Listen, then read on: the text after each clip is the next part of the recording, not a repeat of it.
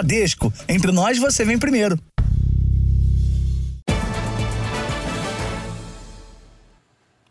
Olá, boa noite.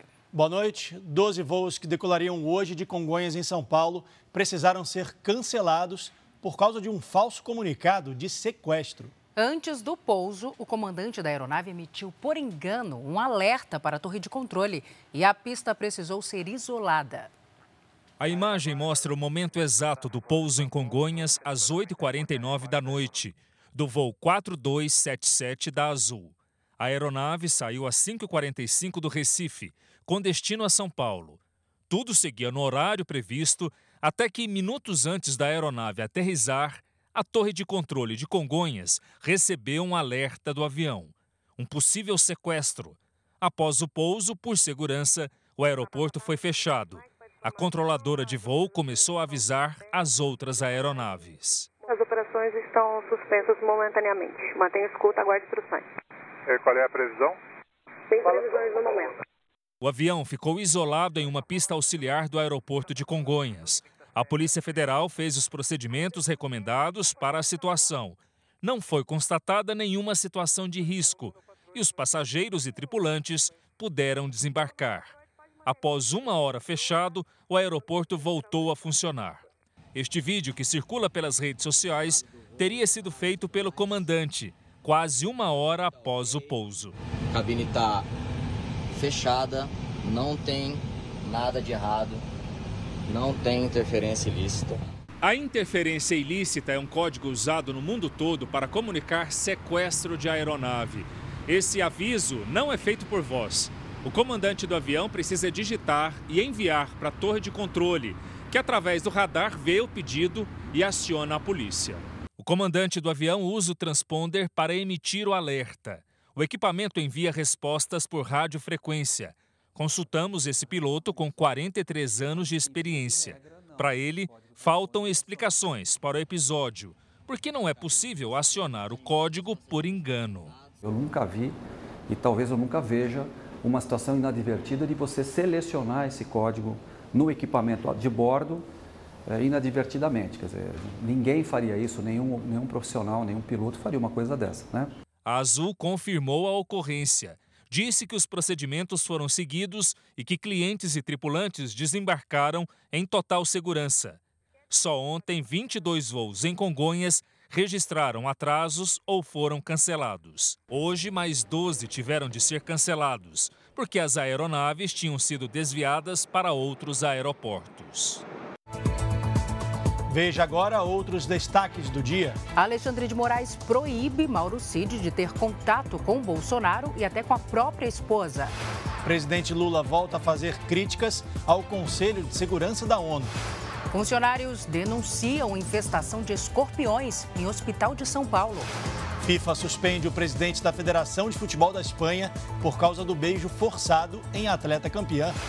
Fãs, amigos e parentes lamentam a morte de MC Marcinho, conhecido como Príncipe do Funk. Glamourosa, rainha do funk, poderosa.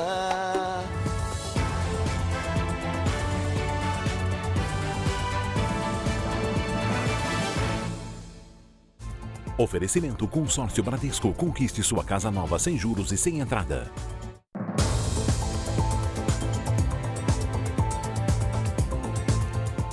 A violência contra a mulher fora de casa tem sido cada vez mais frequente no Brasil. Só no ano passado, a cada duas horas, uma mulher foi vítima de agressão por desconhecidos em vias públicas de várias cidades. Uma violência tão grande que, por alguns dias, as imagens, os detalhes sumiram da memória da nutricionista Estela, de 25 anos não consigo me, lembrar o que passou na minha cabeça na hora. Há um mês, ela voltava do aniversário de uma amiga em São Caetano, na Grande São Paulo, quando o pneu do carro furou.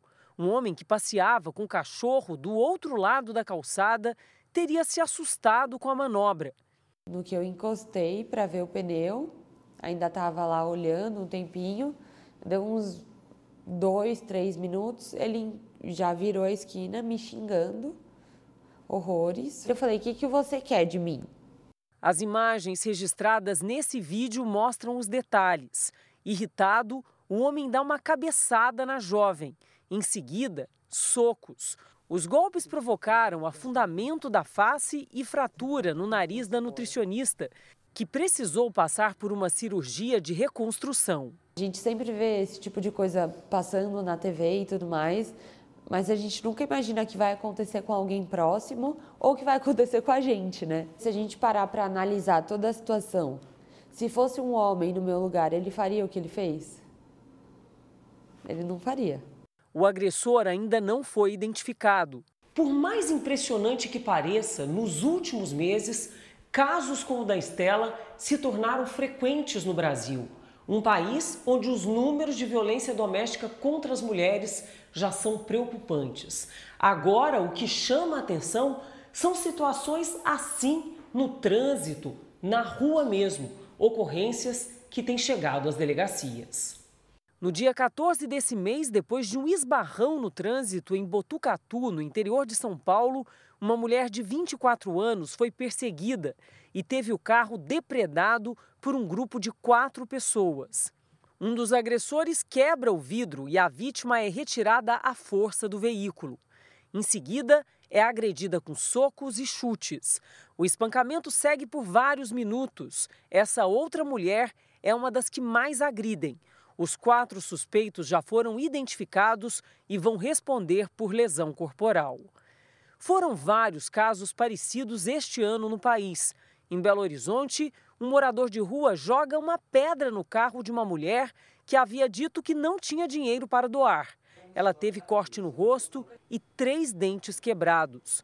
Nesse outro caso, em Carapicuíba, na Grande São Paulo, um catador agride com chutes uma mulher que tinha acabado de passar por ele. Em seguida, ataca outra vítima. Em Bugaçu, também na região metropolitana, a mulher leva um soco de um desconhecido. De acordo com dados exclusivos obtidos pelo Jornal da Record por meio da Lei de Acesso à Informação, no ano passado, as delegacias do estado de São Paulo registraram mais de 4.600 ocorrências de agressões ou lesões corporais em vias públicas contra mulheres, uma média de uma agressão a cada duas horas. Só na capital paulista, o número de denúncias dobrou no primeiro semestre deste ano. Acho que isso a gente tem que trabalhar realmente muito com as crianças e com os jovens. Eu acho que se a gente não fizer esse trabalho, é, fica difícil realmente da gente solucionar ou da gente evoluir como sociedade. Uma vítima do chamado golpe do amor foi libertada depois de ficar dois dias em um cativeiro. É o 28º caso em toda a Grande São Paulo desde o começo do ano. A polícia encontrou no cativeiro um dos membros da quadrilha. Ele estava dormindo no sofá. É, você viu aqui, desenrola aí do, do, do lençol aí.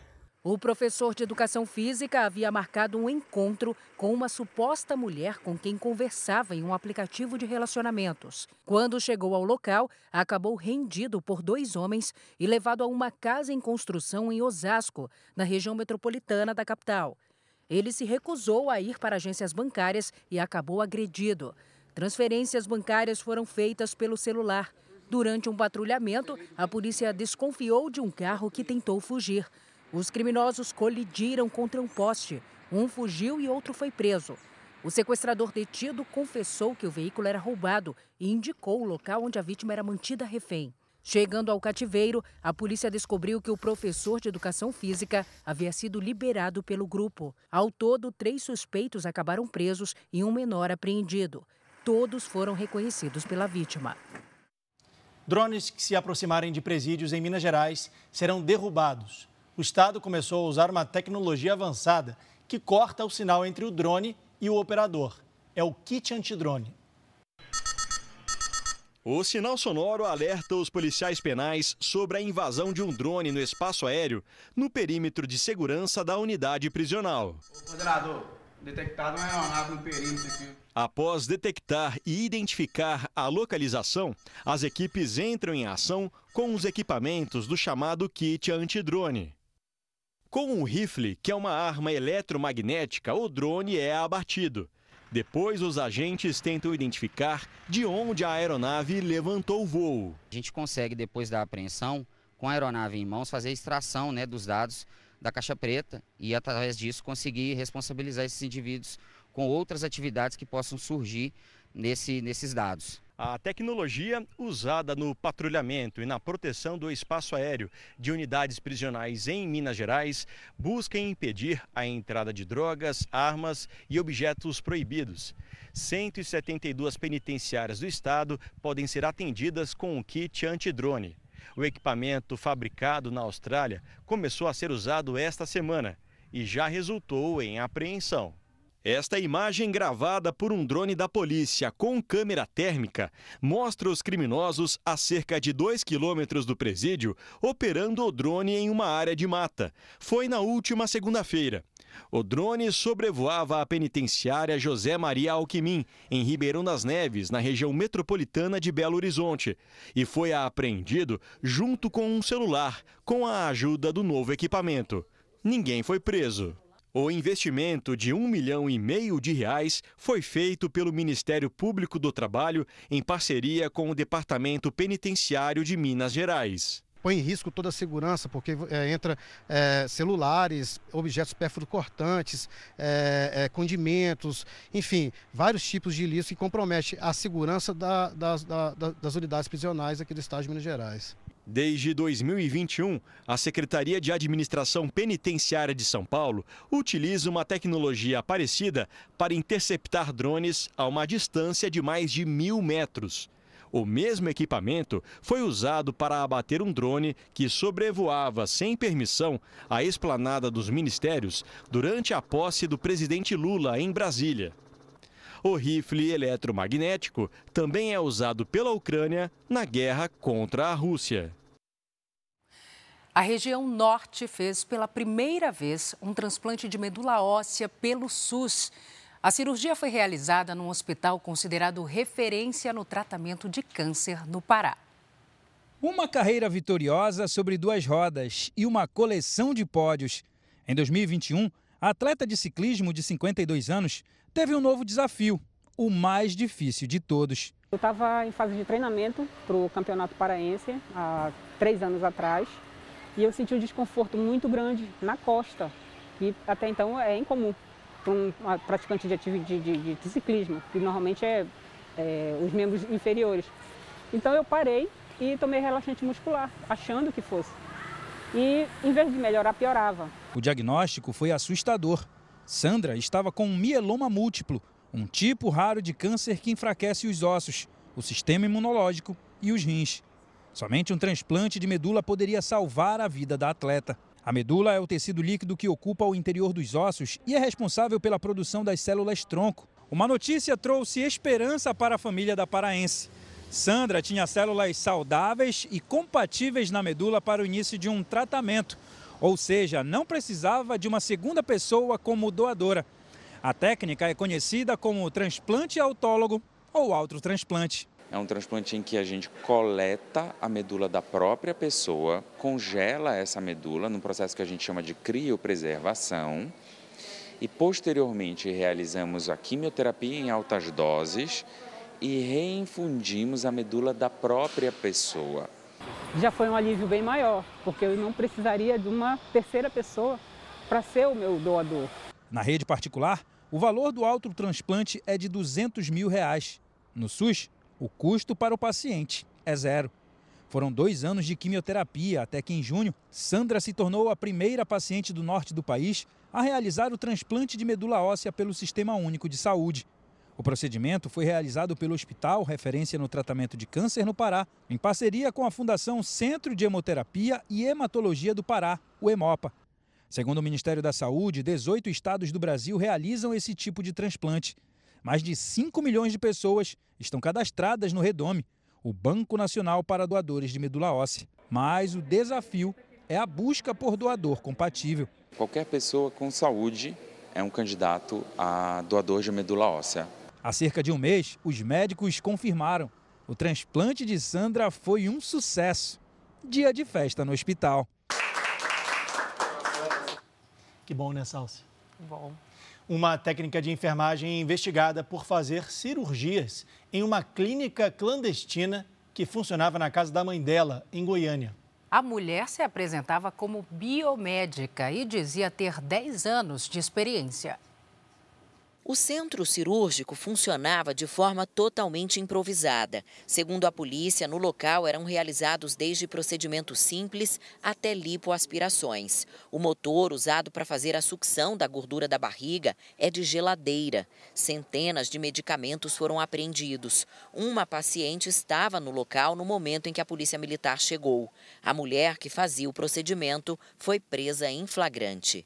Márcia Melo Moreira, de 42 anos, é técnica em enfermagem. A polícia chegou até a clínica clandestina depois da denúncia de uma paciente que ficou com sequelas. Em depoimento, Márcia contou que fazia cirurgias havia um ano e que faturava até 50 mil reais por mês. Segundo a polícia, as cirurgias eram marcadas por mensagens no celular. Nesta, a paciente questiona a formação de Márcia.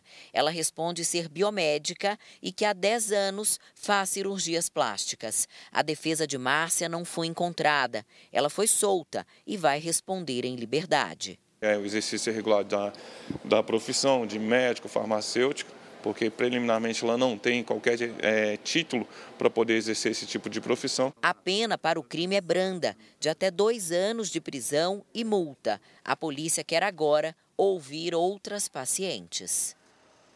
O aluno vítima de um acidente em uma academia de ginástica em Juazeiro do Norte, no Ceará, voltou a ter sensibilidade nas pernas. O rapaz sofreu uma lesão gravíssima na coluna depois que um aparelho de 150 quilos despencou em cima dele no começo do mês. Regilânio da Silva, de 42 anos, passou por uma cirurgia e, segundo os médicos, tinha 1% de chance de andar novamente. Após sessões de fisioterapia, ele voltou a sentir o toque na parte externa das coxas. O Distrito Federal entrou hoje na campanha de multivacinação. O objetivo é atualizar o calendário de imunização de crianças e adolescentes até 15 anos e aumentar a cobertura vacinal no país. A previsão do Ministério da Saúde é que todos os estados recebam a campanha em etapas regionais até o fim do ano. A pasta destinou mais de 150 milhões de reais para a ação. Sete pessoas ficaram feridas durante um tiroteio hoje na cidade de Boston, nos Estados Unidos. A troca de tiros aconteceu durante um festival caribenho. Segundo a polícia, dois grupos rivais entraram em confronto. Duas pessoas foram presas e armas apreendidas. Os feridos não correm risco de morrer.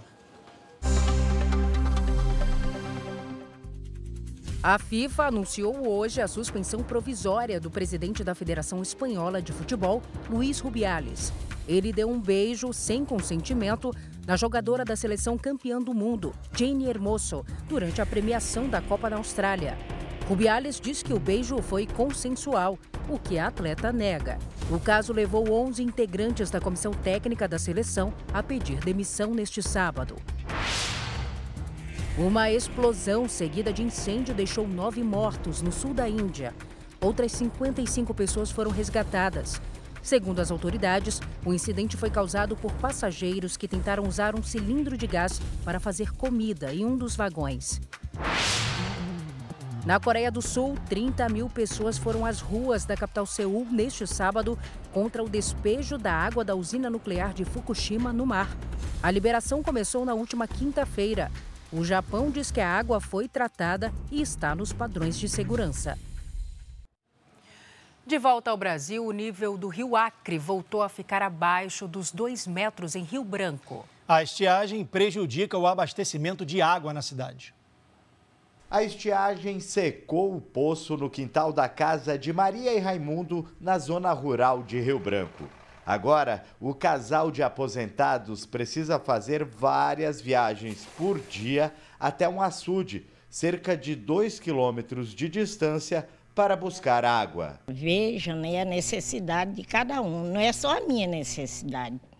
Quantas, quantas pessoas, crianças que chegaram aqui no meu lar pedindo um copo com água, que iam para aula, almoçaram e não tinha água para tomar, né? A falta de chuva na capital do Acre prejudica o abastecimento de água em 26 comunidades da zona rural. A alternativa é o caminhão-pipa cedido pela prefeitura. São mais de 16 mil pessoas atendidas. Aqui, como você pode ver, temos a casa de 5 mil que serve para a comunidade, né? E cada pessoa vem, enche seu galão. Conforme a gente vai vendo a necessidade das pessoas, a gente vai abastecendo também as particulares. O Rio Acre é responsável pelo abastecimento da capital Rio Branco e mais oito municípios do interior do estado. O nível está abaixo de 2 metros e dificulta a captação d'água. A seca também tem prejudicado a navegação e afetado a vida animal. Na cabeceira do rio, região de fronteira do Brasil com o Peru, os peixes encalhados em pequenos lagos são levados por técnicos do ICMBio para áreas com águas mais fundas. Foi uma atividade difícil, a gente sabe que é bem complicado percorrer grandes distâncias por dentro do rio, né, principalmente sem embarcação, então a gente fazia tudo isso andando, né, mas ainda assim conseguimos cobrir né, cerca de 15, 20 quilômetros de extensão né, nesse deslocamento, mas sabemos que talvez esse esforço não seja suficiente. Acompanhamos uma viagem da Defesa Civil pelo Rio Acre. Logo nos primeiros metros de navegação, as dificuldades já começam. O leito do rio fica mais raso, os balseiros acumulam e dificultam a navegação. Neste momento, é preciso uma perícia ainda maior do piloto para conseguir ultrapassar os obstáculos. Ao longo do caminho, barcos abandonados às margens do rio. Navegar por aqui nesta época só em caso de urgência. O nível do rio Acre está apenas 45 centímetros acima da menor marca da história, 1,27 metro registrada em outubro do ano passado. A previsão da Defesa Civil é que a seca se prolongue pelos próximos meses. Permaneceremos ainda com o cenário de seca pelo, pelo restante do mês de agosto, setembro, outubro e nós vamos minimizar isso a partir do mês de novembro adiante. Já no sul do país, o frio ganhou força. Turistas de todas as regiões aproveitaram as baixas temperaturas para se deliciar com a gastronomia. Ao amanhecer, o frio deu lugar a um cenário deslumbrante. Em São Joaquim, Santa Catarina, a temperatura foi negativa. Chegou a 4,6 graus abaixo de zero, o que fez com que os campos verdes ficassem cobertos por uma camada de gelo. Essa geada na madrugada também foi registrada no Rio Grande do Sul, em São José dos Ausentes, com 3,1 graus negativos, além de Sobradinho e São Francisco de Paula. Mas assim que o dia amanheceu, o sol apareceu para dar uma esquentada, principalmente em quem veio a Gramado, na Serra Gaúcha, aproveitar o fim de semana. A gente sente logo, a gente sente logo o frio que faz aqui. Qualquer friozinho para a gente já é demais. Já é demais, porque a gente é acostumado com 40, nossa cidade ela bate 40, 42. Pô, pra gente aqui é loucura, muito frio, muito frio mesmo. A gastronomia é um dos pontos fortes da Serra Gaúcha, principalmente nessa época do ano, de frio. E a opção escolhida pela maioria dos turistas é esta: saborear um belo fundi. A cidade ela está bem movimentada. Uh, a gente espera que a casa lote, né? Que dê uma lotada assim, ó, geral. Nos restaurantes é comum encontrar estas lãs de carneiro cobrindo as cadeiras.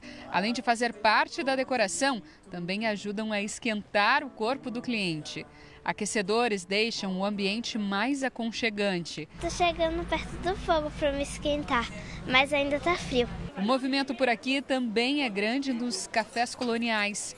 Mesas fartas, com imensa variedade de salgados, doces e bebidas que ajudam a aquecer o corpo. Uma coisa típica aqui da região, né? Se ele foi fundado aqui em Gramado, então o pessoal vem para cá e não pode deixar de conhecer um café colonial. Faltando menos de um mês para terminar o inverno, a expectativa é que o frio continue para atrair cada vez mais turistas. Imaginei que fosse menos, mas é frio demais. Que delícia, hein? Hora da previsão do tempo aqui no Jornal da Record. Vamos saber então com a Lidiane Sayuri como será o nosso domingo pelo Brasil. Lid, boa noite para você. Oi, Salsi, boa noite. Bem mais frio no sul e com chuva em vários estados, viu? Boa noite, Leandro. Boa noite a todos que nos acompanham. Apesar da frente fria estar no oceano, ela ainda influencia o tempo no Brasil. Neste domingo, ela chega à Bahia. No sul, uma circulação de ar frio no oceano ajuda a formar nuvens de chuva. No Paraná, em São Paulo e no Rio de Janeiro, chove o dia todo. De Minas Gerais até o Amazonas, a chuva vem à tarde. No sul, o frio aumenta e os termômetros vão marcar 4 graus negativos na Serra Gaúcha e deve gear de novo. Em Florianópolis, domingo à tarde, com máxima de 16 graus. No Rio de Janeiro, faz até 20. Em Goiânia e em Porto Velho, 34. Em Maceió, 29. Em São Luís, 31. E até 35 em Boa Vista. Na capital paulista, dia de ficar ligado aqui na Record TV, com meia e cobertor no sofá. Domingo chuvoso, com máxima de 16 graus. Na segunda, faz até 17.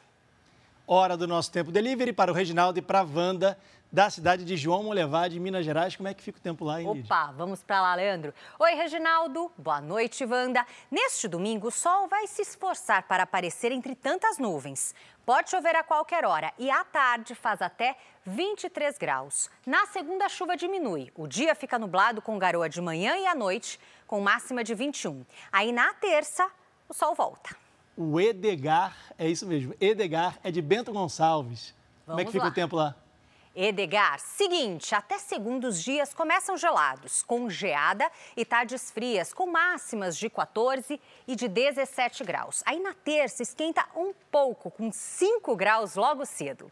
A gente espera a sua participação aqui no Tempo Delivery. Mande seu pedido pelas redes sociais com a hashtag você no JR. Leandro Saus, bom domingo para vocês. Para nós, Lídia, obrigada. Obrigado, Lid. Bom domingo. Veja a seguir: presidente Lula volta a criticar integrantes do Conselho de Segurança da ONU por guerras pelo mundo. Alexandre de Moraes proíbe Mauro Cid de manter contato com Jair Bolsonaro, com a ex-primeira-dama Michele e até com a própria esposa, Gabriela Cid. Cão vira-lata ajuda a polícia científica a identificar manchas de sangue em locais de crime no interior de São Paulo.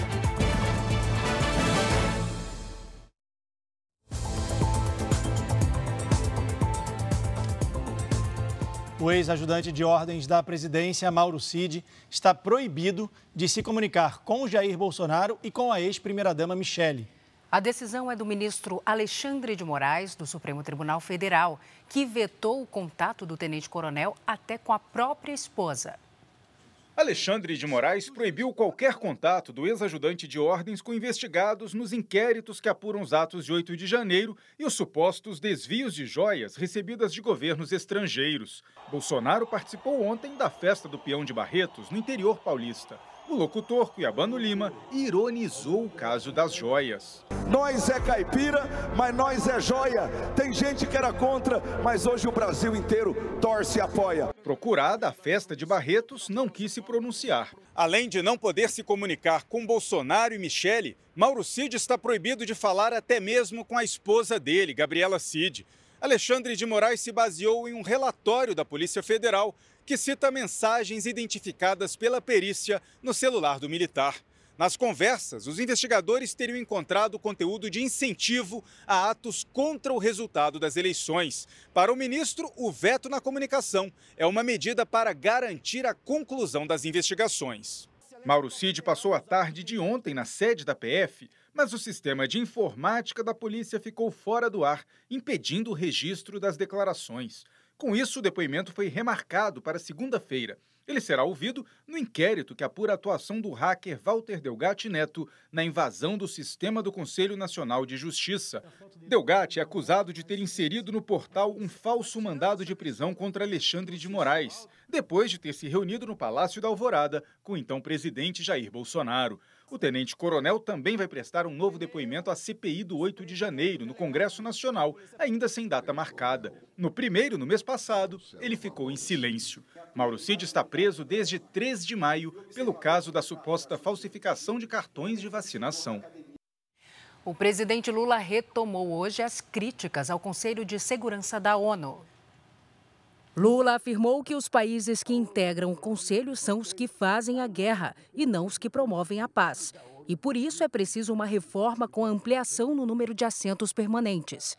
O Conselho de Segurança, que deveria ser a segurança da paz e da tranquilidade, é o Conselho de Segurança que faz a guerra sem conversar com ninguém. A Rússia vai para a Ucrânia sem discutir no Conselho de Segurança, os Estados Unidos vai para o Iraque sem discutir no Conselho de Segurança, a França e a Inglaterra vão invadir a Líbia sem passar pelo Conselho de Segurança. Ou seja, quem faz a guerra são os países do Conselho de Segurança, quem produz armas são os países do Conselho de Segurança, quem vende armas são os países do Conselho de Segurança. Então está errado. Atualmente, o órgão tem 15 integrantes, mas apenas cinco são permanentes e têm poder de veto: China, Estados Unidos, França, Reino Unido e Rússia. A responsabilidade do grupo é manter a segurança mundial. Lula encerrou hoje sua passagem por Angola.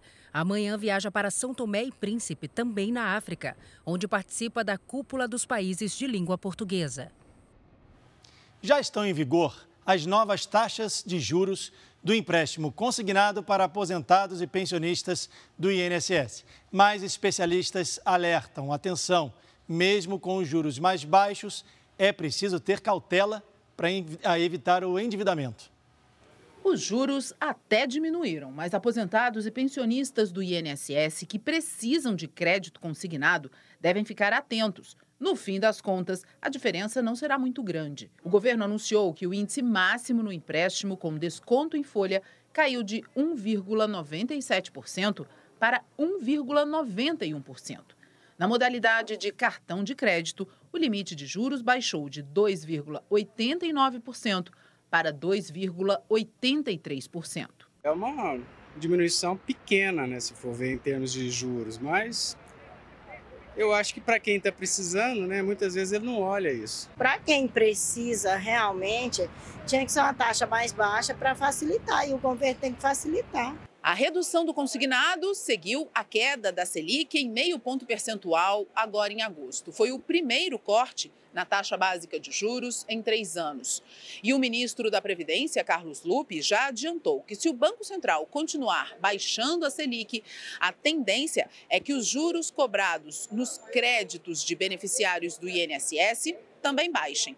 Por enquanto, é importante fazer as contas antes de pegar este tipo de empréstimo. Esse especialista diz que a redução do consignado para aposentados e pensionistas é muito tímida.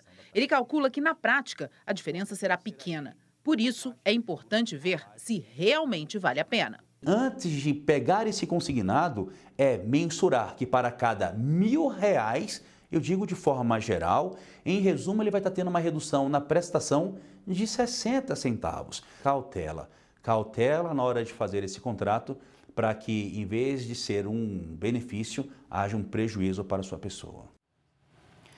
Veja a seguir: morre aos 45 anos MC Marcinho, um dos pioneiros do funk. Funcionários denunciam infestação de escorpiões no Hospital Municipal de São Paulo. Rio de Janeiro vai ganhar mais um parque para integrar os bairros da zona sul da cidade.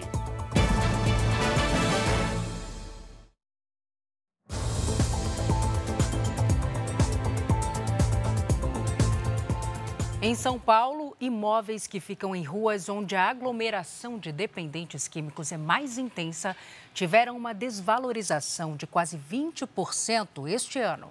Um levantamento do Jornal da Record mostra que a diferença no preço do metro quadrado passa de mil reais na mesma região.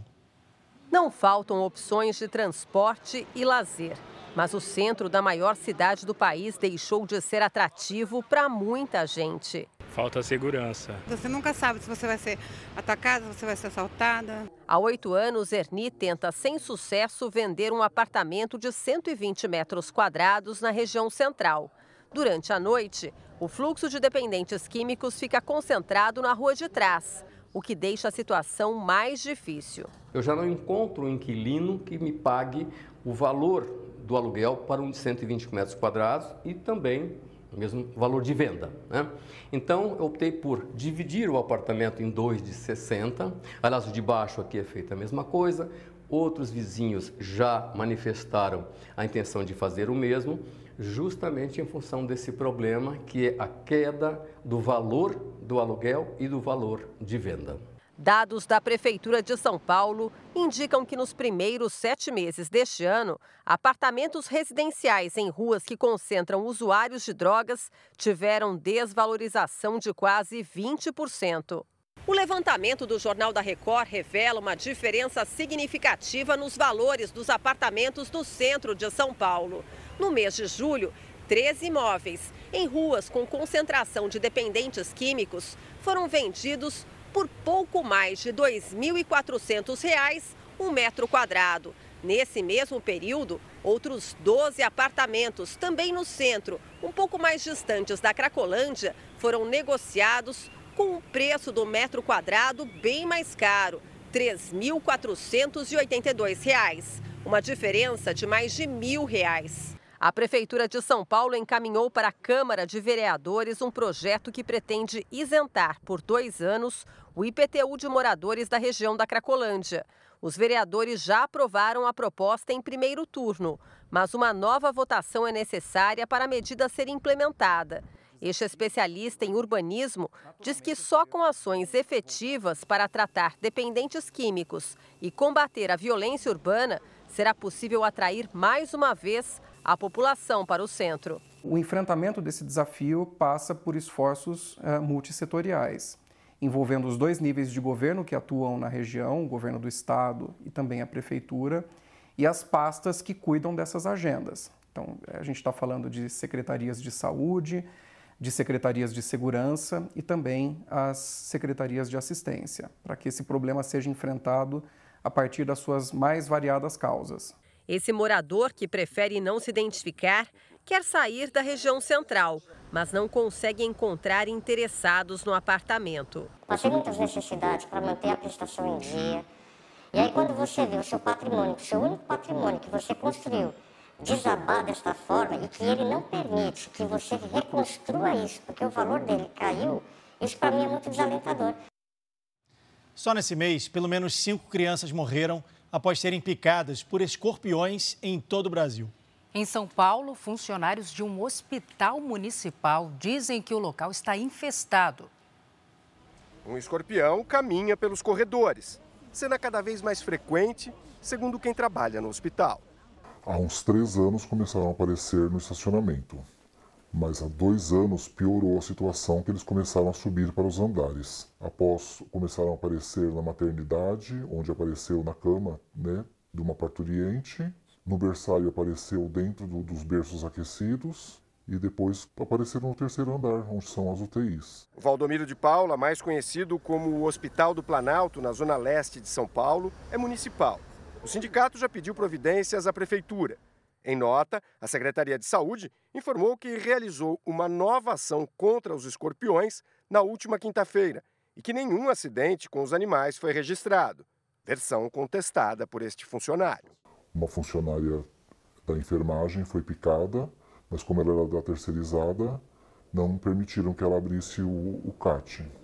E semana passada, uma funcionária da limpeza também foi picada. Só no Brasil existem cerca de 160 espécies de escorpiões. A que foi encontrada no hospital é essa daqui, a amarela.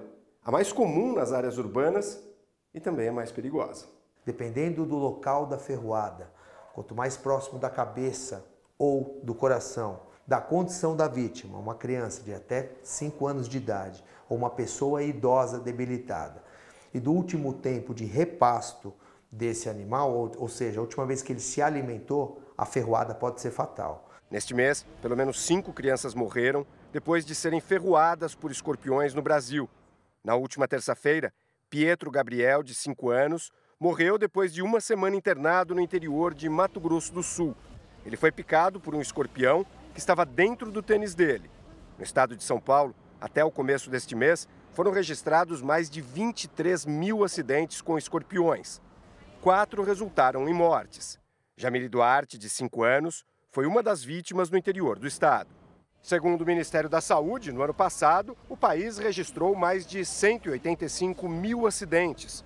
98 pessoas morreram.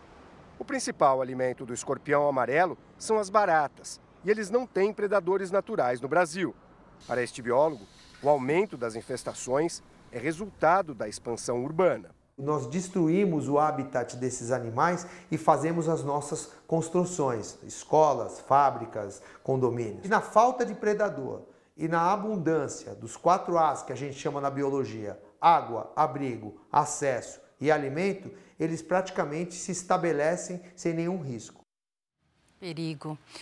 Os planos de saúde coletivos, que são maioria aqui no Brasil, dobraram de valor na comparação com os planos individuais nos últimos anos.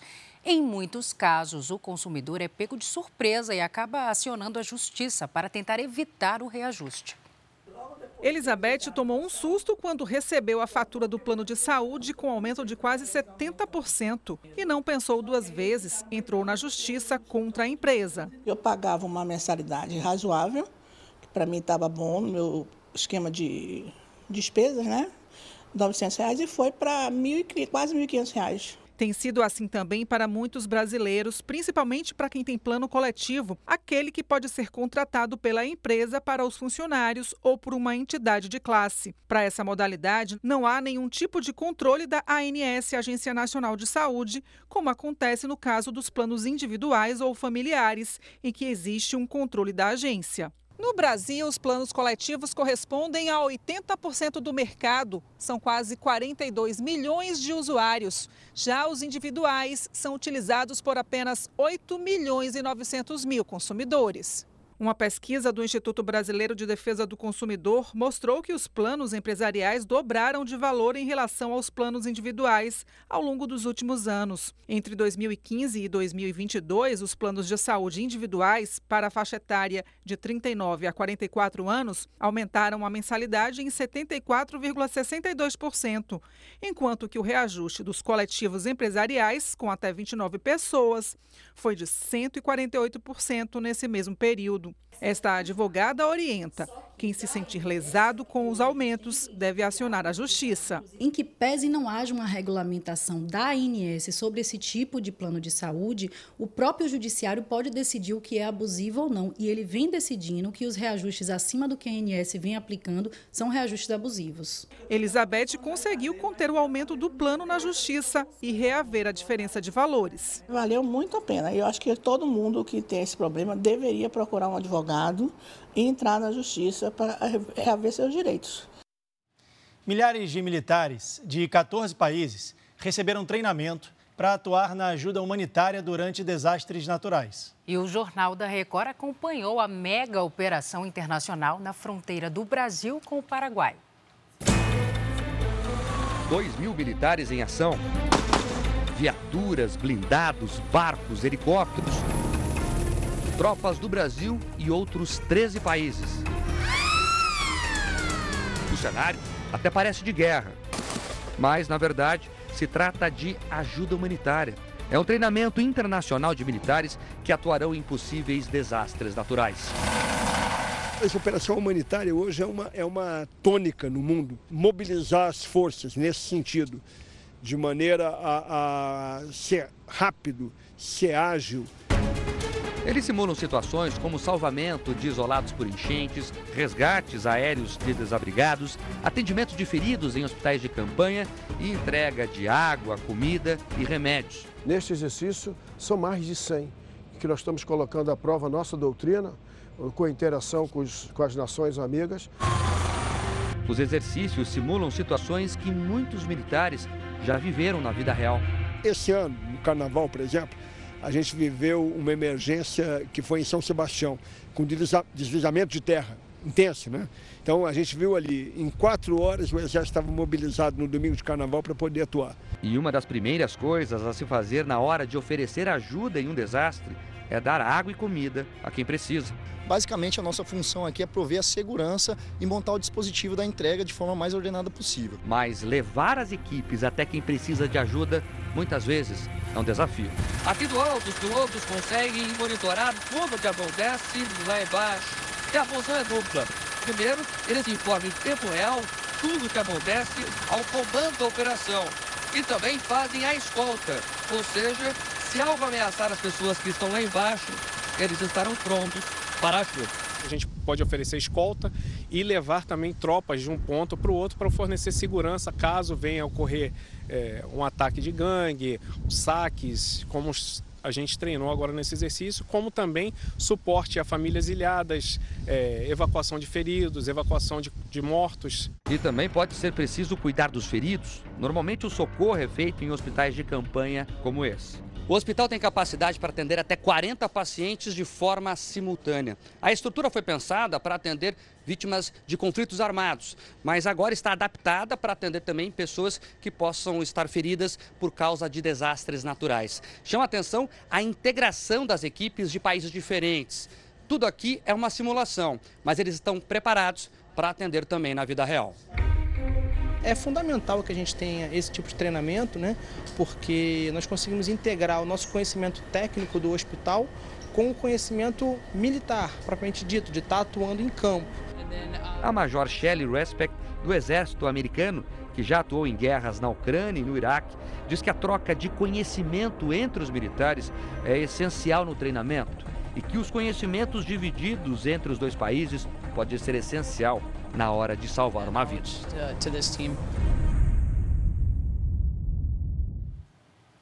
Morreu hoje no Rio de Janeiro o cantor e compositor MC Marcinho. O artista estava internado por causa de problemas cardíacos. Ele será cremado amanhã. MC Marcinho ficou conhecido pelo estilo de funk que fala de amor, exalta as mulheres e prega a paz. É o funk melody. Igual a você, eu sei que não tem. De 0 a 10 te dou nota 100. A vida de Marcinho foi marcada por superações. No auge do sucesso, chegou a ficar oito meses internado depois de um acidente com a van em que viajava com a equipe. Em 2021, ficou em coma por contrair uma bactéria no pé. Os problemas cardíacos começaram em 2019, após um princípio de infarto. Aos 45 anos, Márcio André Nepomuceno Garcia morreu de falência múltipla dos órgãos. Ele estava internado desde junho neste hospital em Copacabana. Os médicos implantaram um coração artificial e usaram uma espécie de pulmão externo, terapia conhecida como ECMO. Ele saiu da fila de transplantes quando o quadro de saúde se agravou, impedindo a cirurgia. O MC deixa cinco filhos. O hobby dele era futebol. Cantar, é lógico que futebol, né? Segundo hobby era futebol. Era bom jogador? Maravilhoso, maravilhoso. Em nota, o Clube do Coração, o Flamengo, lamentou a morte do rubro-negro. Pelas redes sociais, Gilberto Gil afirmou que Marcinho foi um pioneiro e influenciou gerações. Anitta ressaltou o talento, a simplicidade e o carisma do cantor, que foi um dos precursores do funk melody e da popularização do funk no Brasil. O Ministério da Cultura cita MC Marcinho como referência para o funk nacional, afirmando que o príncipe do funk tornou-se notável, driblando preconceitos e inspirando artistas da periferia. DJ Malboro, com quem o artista fez parcerias durante toda a vida profissional, afirmou que MC Marcinho continua vivo em sua música. Porque ele era um cara que, que tinha uma característica diferente, né? Você ouvia a música do Marcinho no rádio, não precisava anunciar que era Marcinho, já sabia que era Marcinho.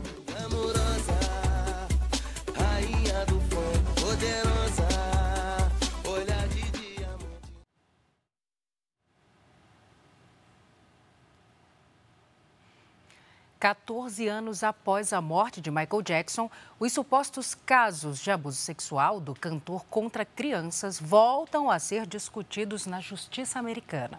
Os processos de dois homens que teriam sido vítimas foram reabertos e vão receber uma nova sentença. Eles pedem uma indenização de duas empresas que administram o patrimônio do artista. Entre a década de 90 e os anos 2000, Michael Jackson, uma das maiores estrelas da música na época, se defendeu de diversas acusações de abuso sexual. Na justiça, enfrentou duas investigações criminais. Em 1994, acusado pela família de um menino de 14 anos, Jackson chegou a um acordo fora dos tribunais e pagou o equivalente a 100 milhões de reais na cotação atual do dólar para encerrar o caso, embora sempre tenha negado qualquer envolvimento.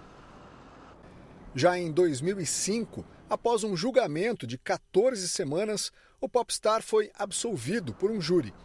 Entre as acusações estavam abuso de menores de idade, e até oferecer bebida alcoólica às crianças que o visitavam em Neverland, a mansão do cantor.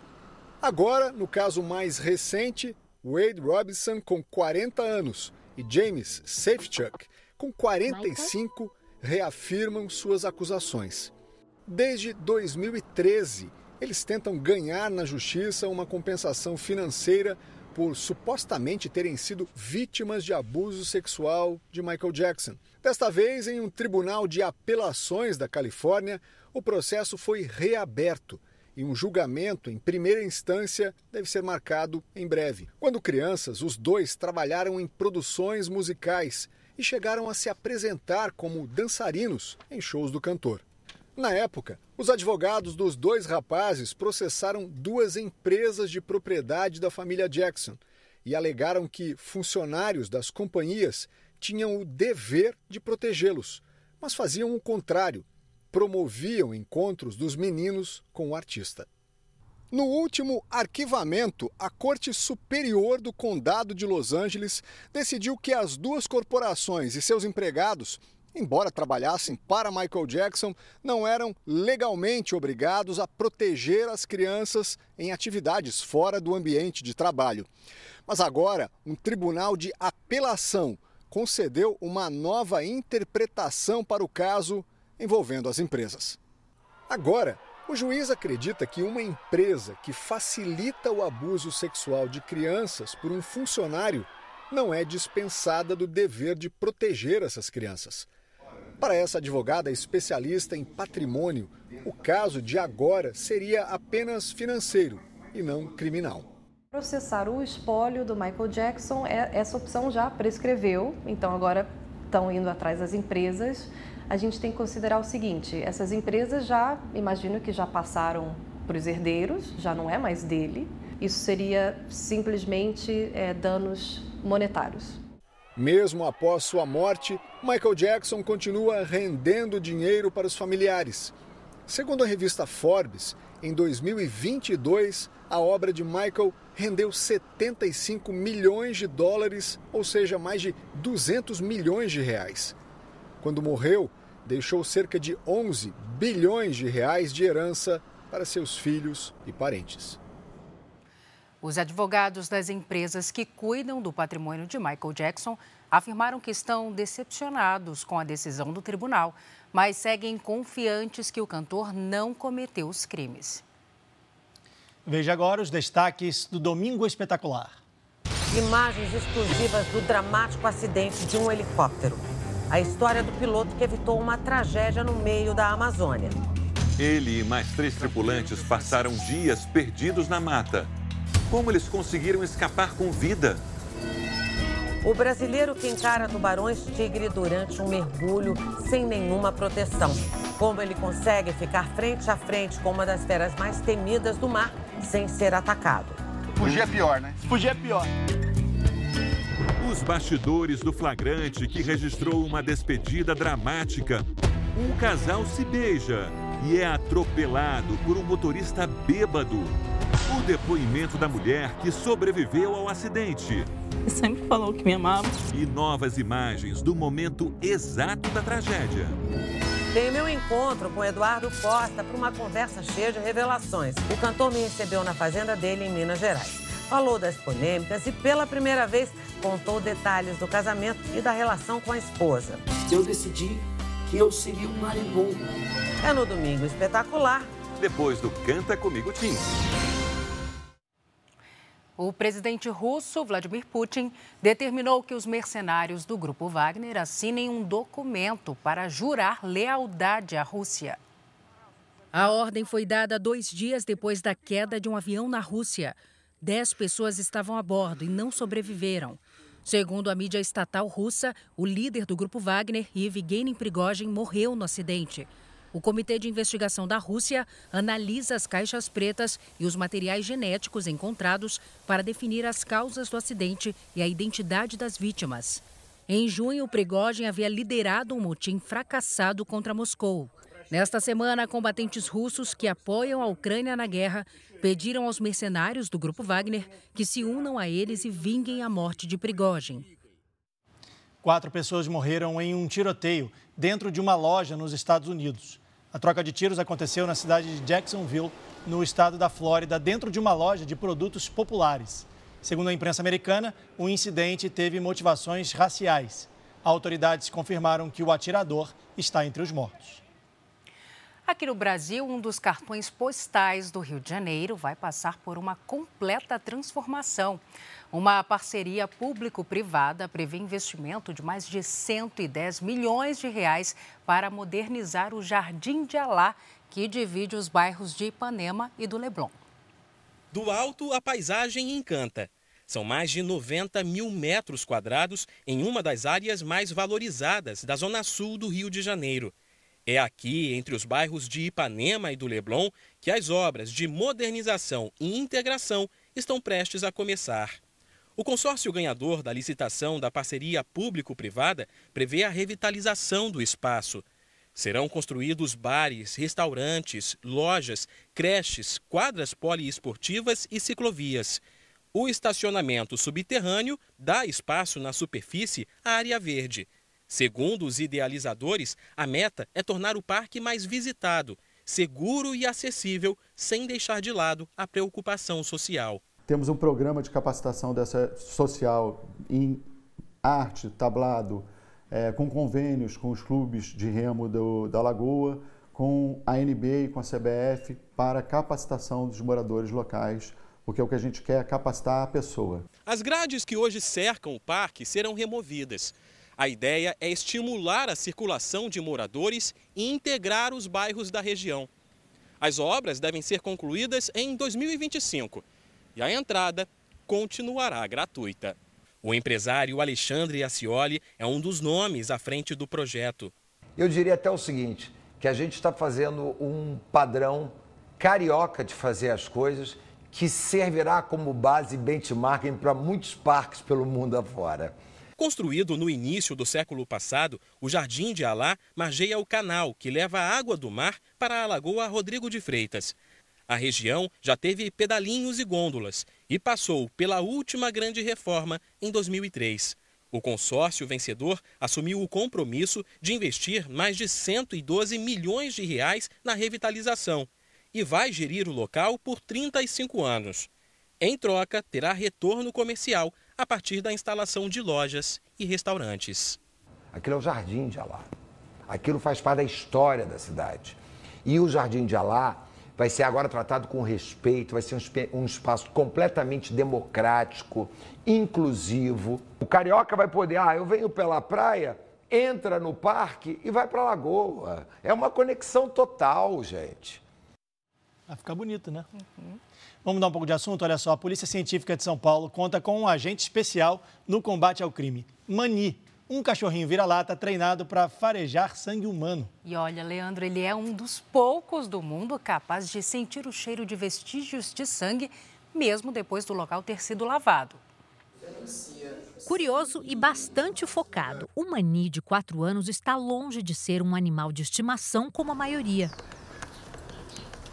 O cãozinho vira-lata está a serviço da Polícia Técnico-Científica da cidade de São José dos Campos, no interior de São Paulo, há pouco mais de dois anos e já ajudou a desvendar mais de 30 crimes.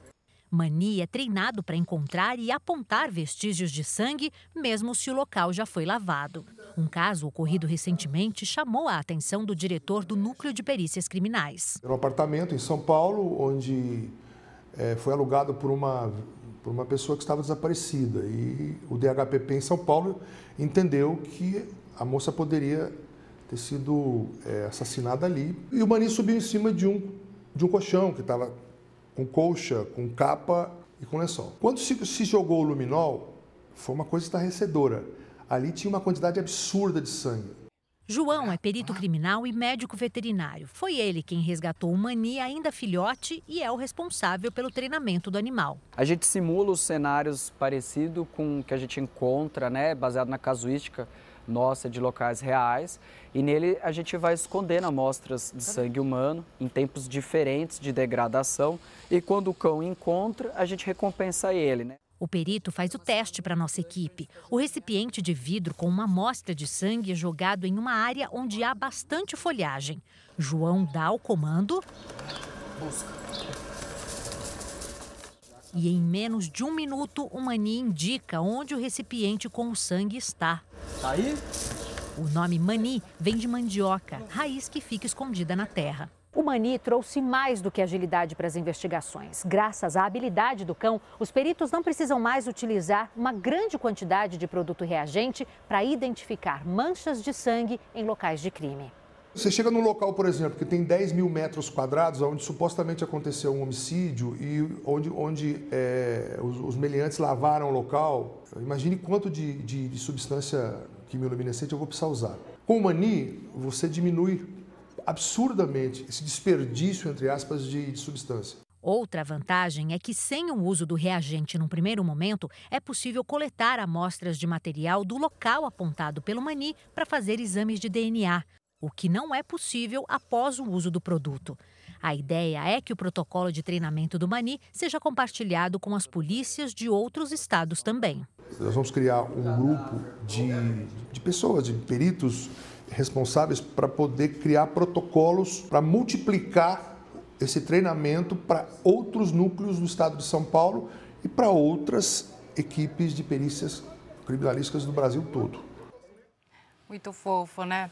E ainda no mundo animal, em Belo Horizonte, uma família de beija-flores mudou a rotina de um aposentado com visitas constantes à varanda dele. E olha, Salsi, o que era para ser uma companhia passou a ser praticamente um reality show com a ajuda de um celular. A construção do ninho, o nascimento e a alimentação dos filhotes, tudo foi registrado.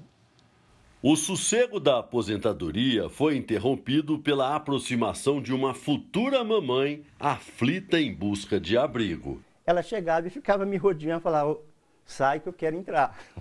Divorciado e morando sozinho, Ademir quis acolher os beija-flores. Eles voltam e não tem medo. Outro dia estava com meu filho ali, o filhote chegou e ficou ali bebendo água do nosso lado, acostumou. Era para ser uma moradia temporária, mas acabou se transformando numa maternidade. Aqui na varanda do apartamento, as aves escolheram o ramo desta planta para servir de ninho. Animado, o aposentado colocou um celular ligado o tempo todo na tomada para a bateria não acabar e uma câmera com sensor de movimento.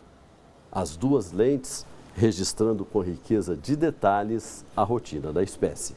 Primeiro a fêmea rondou a nova casa. Depois, certa de que estaria longe dos predadores, colocou dois ovos no ninho. A família logo aumentou. Incansável, várias vezes por dia, a mãe ia e vinha com pequenos insetos para alimentar os filhotes. Em duas semanas, os pequenos já estavam prontos para voar com as próprias asas. Muitas vezes vocês vão ver os beija-flores indo nas flores, naquele momento o beija-flor está se alimentando do néctar. Ao se alimentar, nesse processo ele realiza o transporte do pólen, que é o que as plantas né, produzem para a sua reprodução. Pai, mãe e os dois filhos até hoje vão ao apartamento e já se acostumaram até com as visitas. Fizeram a refeição diante da nossa câmera.